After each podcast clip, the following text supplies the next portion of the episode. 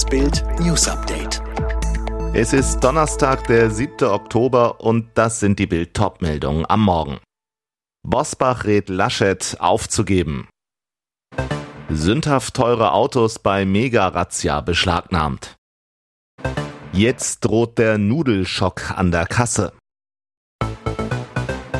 Um 10.06 Uhr platzt am Mittwoch eine Eilmeldung in die letzten Kanzlerträume von CDU-Chef Armin Laschet. Die Grünen wollen in Sondierungsgespräche mit SPD und FDP einsteigen, sagt Grünchefin Annalena Baerbock. Das schlagen wir der FDP vor. Botschaft, bye bye Jamaika. Er sei weiter zu Gesprächen bereit, lässt Laschet wenig später in einer dürren Erklärung in Düsseldorf wissen. Doch dann, CSU-Chef Markus Söder gerätscht von München aus in den Machtpoker ums Kanzleramt. Die Entscheidung von FDP und Grünen, erst einmal mit der SPD in eine Ampelsondierung zu gehen, sei de facto eine Absage an Jamaika, stellt er klar. Rums.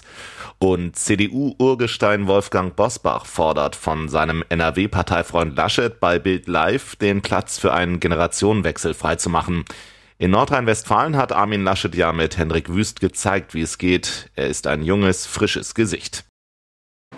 Die Polizei kam um 4 Uhr morgens. 1400 Beamte, darunter viele Spezialkräfte, stürmten am Mittwoch 81 Gebäude in 25 Städten in NRW, Niedersachsen und Bremen, verhafteten elf Personen. Worum ging's? Ein Netzwerk von mindestens 67 Personen, darunter 44 Syrer, soll Geld aus Schutzgelderpressung, Drogenhandel, Rauben und Geiselnahmen ergaunert haben. Insgesamt sage und schreibe 140 Millionen Euro. Einige der Tatverdächtigen führten ganz offensichtlich ein Leben in Saus und Braus. Die Einsatzkräfte stellten reihenweise Luxusgüter sicher. Kurios, die Polizei kam der Bande nach einem Autounfall im Mai 2020 auf die Spur. Denn im Auto entdeckten die Polizisten einen Turnbeutel, in dem 300.000 Euro in Bar versteckt wurden. Mit den Millionen unterstützte das Netzwerk laut Ermittlern unter anderem die Terrororganisation Al-Nusra Front, eine islamistische Kampftruppe in Syrien, die sich ISIS angeschlossen hat. RKI-Präsident stellt brisanten Vergleich zwischen Corona und Grippe auf. Ex-Präsident des Verfassungsgerichts rechnet mit Corona-Politik ab.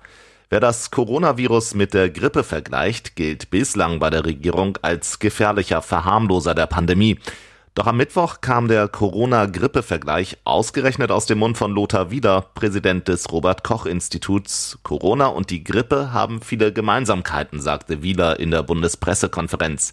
Beide Atemwegsinfektionen würden sich überall dort verbreiten, wo Menschen zusammenkommen. Und beide seien für ältere Menschen und auch für chronisch kranke Menschen ein Risiko. Und die bislang härteste und bedeutsamste Abrechnung mit der deutschen Corona-Politik kommt vom Ex-Präsidenten des Bundesverfassungsgerichts. In der Welt nimmt er die Lockdowns ins Visier. Manche Entscheidungen waren fast absurd oder schlicht nicht durchsetzbar, sagt Papier. Er meint zum Beispiel die Verbote, sich in fremden Wohnungen aufzuhalten.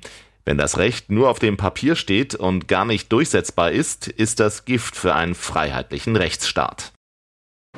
Hier stehen bis zu eine Million Euro Bußgeld. Doch nun ist klar, das Gruppenbild der SPD-Fraktion ohne Masken, Ausnahme Karl Lauterbach, bleibt ohne Strafe. Erlaubt war das eigentlich nicht. Das Foto sorgte für massive Kritik, weil im Bundestag bis 31. Oktober eigentlich eine strenge Maskenpflicht gilt, die die SPD mitbeschlossen hatte. Dennoch bleibt der vorsätzliche Regelverstoß der Genossen ohne Folgen. Bundestagspräsident Wolfgang Schäuble beließ es bei einer Ermahnung, da ihr Verstoß geringfügig sei.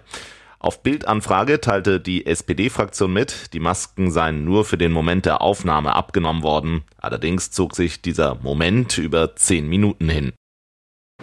Die Preislawine rollt immer weiter. Nicht nur die Energiepreise rasen nach oben, auch Einkaufen wird immer teurer.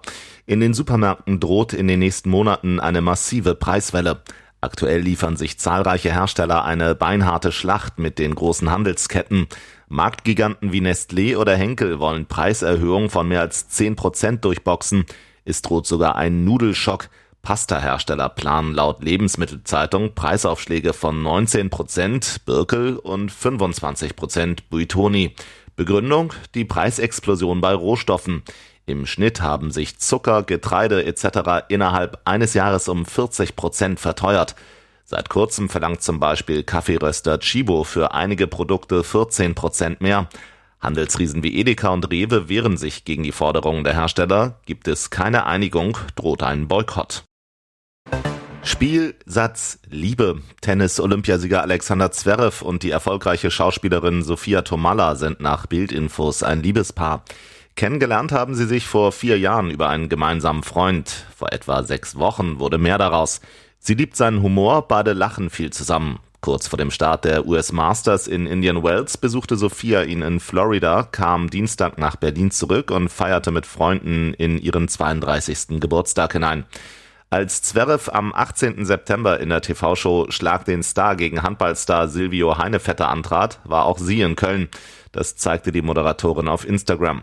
Der Tennisstar war bis Sommer 2020 mit GNTM-Model Brenda Patea zusammen, der Mutter seiner sieben Monate alten Tochter Myla. Die Schauspielerin musste im Juni die Fremdturtelfotos ihres damaligen Freundes, des Fußballers Loris Karius, und das darauffolgende Beziehungsaus verkraften. Alle weiteren News und die neuesten Entwicklungen zu den Top-Themen gibt's jetzt rund um die Uhr online auf Bild.de. Auch unsere Kollegen der Welt haben jetzt ein tägliches Update. Wenn ihr also mehr Nachrichten aus der Politik hören wollt, sagt Alexa, spiele die Nachrichten von Weltpolitik oder hört direkt im Podcast Kickoff Politik rein. Immer von Montag bis Freitag ab 6 Uhr bekommt ihr in nur 10 Minuten die wichtigsten Themen des Tages.